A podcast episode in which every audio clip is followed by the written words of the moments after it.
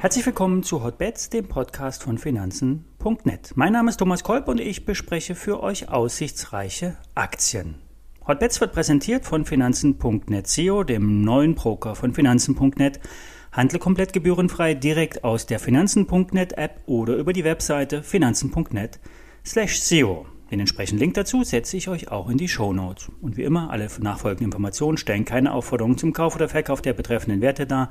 Und bei den besprochenen Wertpapieren handelt es sich um sehr volatile Anlagemöglichkeiten mit hohem Risiko. Dies ist keine Anlageberatung und ihr handelt auf eigenes Risiko. Die Aktie, die derzeit noch etwas seitwärts läuft, ist die Solar Edge. Die amerikanische Firma baut und liefert Wechselrichter. Diese wandeln den Strom aus der Solaranlage in Netzstrom um. Daneben werden Batteriesysteme angeboten und hier hat SolarEdge bei Samsung SDI unlängst einen Auftrag erteilt. Das Volumen liegt bei ca. 1 Gigawatt, ausreichend für 100.000 Solarspeicher. SolarEdge will selber auch in die Produktion von E-Batterien einsteigen und rechnet mit weiterhin einem starken Aufschwung für die Stromspeicher.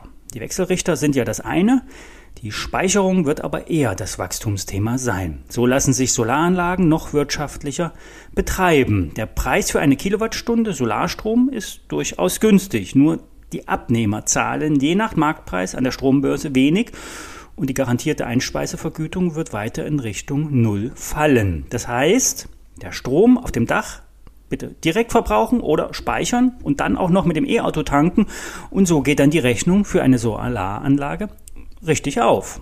Und auch wenn die Preise für die Solarmodule anziehen, Hintergrund sind ja die stark gestiegenen Kosten für den Transport der Panel. Vor allem auf dem Markt, auf dem Seeweg ähm, sind die Preise sehr hoch, aber langfristig sollte der Preis für den Standardcontainer auf den Schiffen zwar wieder abschmelzen, doch derzeit lastet das schwer auf den Modulherstellern und auf den Preisen für die Solarpanel. SolarEdge ist ein Liebling vom Aktionär, insbesondere von Alfred Medon, Maidon, so ist es richtig, er sagt kaufen, bevor die Aktie weiter steigt.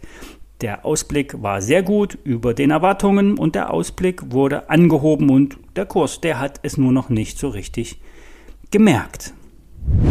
Die hohe Dynamik bei der Baderbank hält an. Dank eines günstigen Marktumfelds steigert der auf Wertpapiergeschäfte spezialisierte Finanzdienstleister den Ertrag aus dem Handel um mehr als ein Drittel auf 110 Millionen Euro. Nach Abzug aller Kosten schaffte Bader einen Vorsteuergewinn von fast 44 Millionen Euro, über 80 Prozent mehr als im Vorjahr. Aus, äh, der Ausweitung des Geschäfts und der Bilanzsumme steht auch eine verbesserte Kernkapitalquote von fast 16 Prozent gegenüber. Und das zeigt, dass sich der Broker innerhalb der vergangenen 18 Monate komplett saniert hat und so gut dasteht wie noch nie zuvor. Gleichzeitig sind auch die weiteren Aussichten gut. Die Baderbank profitiert vor allem, dass der Wertpapierhandel und die Börsen ja in aller Munde sind und ja, in Summe auch, ähm, auch die Anlagesummen, äh, die über die Neoproker angelegt werden, die steigen enorm, bringen Provisionen und verbessern die Marge im Handel.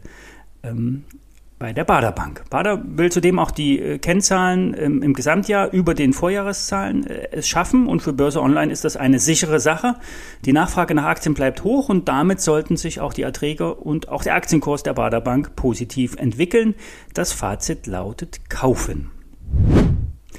Der Autopionier Fisker hat gestern über 20 Prozent zugelegt und steigt heute weiter an. Hintergrund sind positive Analysteneinschätzungen. Henrik Fisker ist ein dänischer Automobildesigner und wurde bekannt durch das Design des BMW Z8 und eines Austin Martins. Auch Auftragseingangsarbeiten, äh, unter anderem für Tesla, nahm Fisker an. Allerdings endete dann die Zusammenarbeit in einem Rechtsstreit über Geschäftsgeheimnisse, den Fisker dann vor Gericht gewann. Mit seiner Firma Fisker Automotive legte der Däne dann den Plug-in-Sportwagen Fisker Karma auf, der von 2010 an rund 2000 Mal verkauft wurde.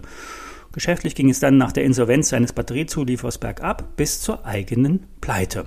Fisker selbst konnte seinen Markennamen retten und gründete die Fisker Inc., die nun reine Elektroautos auf den Markt bringen will. Fisker will ein nach eigenen Angaben klassenloses Auto bauen, das weniger als 30.000 Dollar kostet. Vorbilder ist, äh, sind der VW Käfer und der Mini Cooper. Fisker hat nun unlängst mit der Magna Österreich einen Fertigungsauftrag geschlossen. Im vierten Quartal 2022 startet in Graz in Österreich die Produktion des Oceans.